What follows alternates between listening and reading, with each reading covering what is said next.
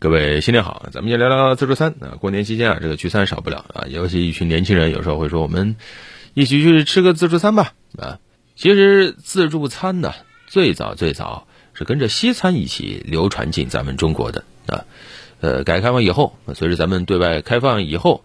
呃，新兴的一些合资的这个宾馆、酒店啊，他开始搞自助餐，然后大家发现哟，还有这种啊，一一顿能吃这么多东西，这么多种，呃，很全面，价格也不贵，就一下子大家就喜欢了啊。但是其实从餐饮文化的角度啊，它其实最早最早是从那个海盗啊那种用餐的方式，呃，发发源出来的啊。再后来呢，慢慢的一代一代传啊，等到了后来跟着美式文化，伴随着各种全球连锁酒店，真正的。它走遍了全球，呃，但是吃自助餐呢，难免会有一个想法，就是我一定要把这个自助餐呢给吃回来，啊，然后呢，还有一个现象就是什么呢？你现在会发现，很多我们熟悉的自助餐的餐厅啊，慢慢的倒闭了啊，或者不办了。这两年你会发现，真的呃，门店是越来越少啊，呃，有相关数据显示，各餐饮品类订单量啊，自助餐降比非常非常的大呃，这两个事儿咱们该怎么看呢？一个，就关于自助餐能不能吃回本，这显然啊，大家我想，但凡有一点点理智的朋友都会说，那肯定是吃不回来的，对吧？买的不如卖的精嘛啊！但是呢，多多少少也会给自己施加一点这个暗示啊，我如果努力，我个人还是有希望的啊，我至少不会亏得很，对吧？呃，怎么说呢？首先呢，自助餐厅当然不可能被客户吃垮啊，为什么呢？因为自助餐它在定价的时候一定会考虑绝大多数客人他到底吃了多少，只要。呃，这个客人他消耗的成本低于人均价格的话，那就永远不存在吃回本啊。自助餐其实强调什么？强调的是一个薄利多销，他只怕你不去，不怕你能吃。但是呢，在这个过程中呢，还是有一些门道的啊。你包括你如果专挑贵的吃，是不是能吃回本呢？啊，等等都不可能啊。首先，自助餐厅它节约哪些成本？它无非就是在两个方面，一个是人力成本上节约，对吧？因为服务员少了嘛，对吧？点单上菜的人少了嘛，啊，再一个呢就是食材成本，他会努力的把它降低，啊，所以你会看到，在自助餐厅里，对吧？饮料是最醒目的，啊，对吧？一下让你喝饱，或者说一些这个碳水化合物啊，主食啊，什么呃寿司啊，对不对？然后呢，有没有昂贵的这个食物呢？也有啊，但是要不就是什么限量供应啊。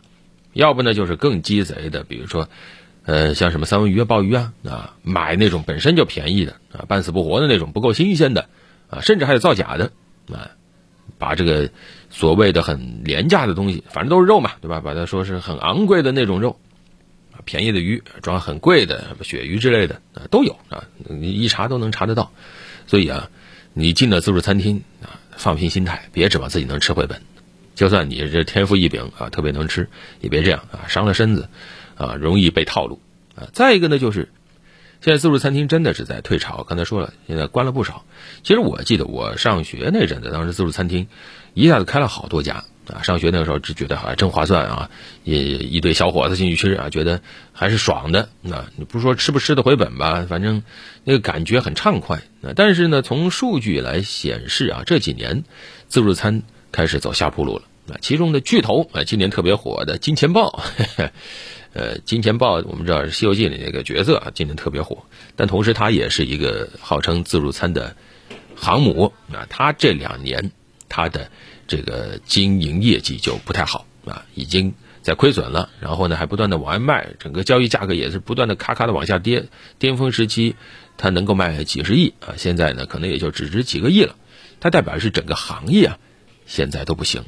相关数据显示，目前我国整个自助餐的餐饮公司存续啊，可能连一半都没有啊，就是太多太多都退出去了。而且，整个自助餐，呃，没有那种龙头企业了啊。你看很多赛道都有龙头企业，对吧？你像连西北菜都有了吧？什么九毛九啊之类的，对吧？嗯，火锅的海底捞那更不用说了。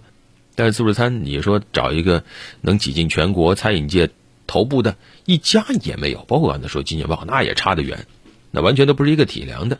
而且呢，现在风头正劲的就是资本爱投的，什么奶茶呀啊小吃啊，根本就没有爱投自助餐的。这又是为什么呢？可能还是我觉得是一种进步吧啊。就是刚才说了，咱当年看到自助餐行业兴起的时候啊，那个时候呢，可能还真是打动了消费者，就是人们在意啊，呃，自助餐它打了一个薄利多销的这种旗号啊，你会觉得进去很实惠，这种实惠的感觉是很重要的。但是现在呢，这么多年了，这一二十年过去以后呢，大家对于饮食的追求已经上了好几个档次了，大家已经不是那么在意实惠了。啊，消费者已经开始从过去的简单的追求实惠，追求能吃得很饱很撑啊，到了追求我要吃的更好啊，吃的更健康、更卫生，对吧？那更别谈现在一大堆这个年轻的朋友们，有一些小姑娘们，哎呀，这动不动吃沙拉啊，我这个油也不想看到，我这个盐也不想看到啊，自助餐的晃眼的那暖色灯打出来的食物。他不光不馋啊，反而会觉得这玩意儿，我我又得上多少节健身课才能把它给减掉啊啊！所以这个时候大家自然的就不喜欢自助餐了，而且自助餐这个浪费的现象，对吧？也跟现在我们追求食品节约的这样一个理念是相违背的啊！因为自助餐你咱们就算再注意，你也能够很容易看到大量的浪费的现象，对吧？你进去以后。你不多吃吧，你觉得对不起自己的钱；你多吃吧，觉得对不起自己的胃；你多拿吧，最后对不起食物。更别谈一大桌子，那都是华而不实的，不知道什么好东西。所以在这种情况下，自助餐这个行业啊，真的到了该转型的时候了啊！那那么一大笔钱，我去吃高端自助，人均好几百，对吧？我吃什么吃不了？如果人均几十块的啊，相对来说廉价的自助餐，那些东西也勾不起你的欲望。那在这个时候，这个行业未来它的发展方向是什么呢？我想，也许可能更多的是对公业务吧，比如说开个会啊、团建呢，也许这才是他应该发展、应该好好经营的领域。那至于各位，大家过年期间跟亲朋好友聚会，哎，跟谁会选择吃自助？跟朋友啊会选择吃什么？跟家人又会选择吃什么呢？啊，好了，本期就聊这么多。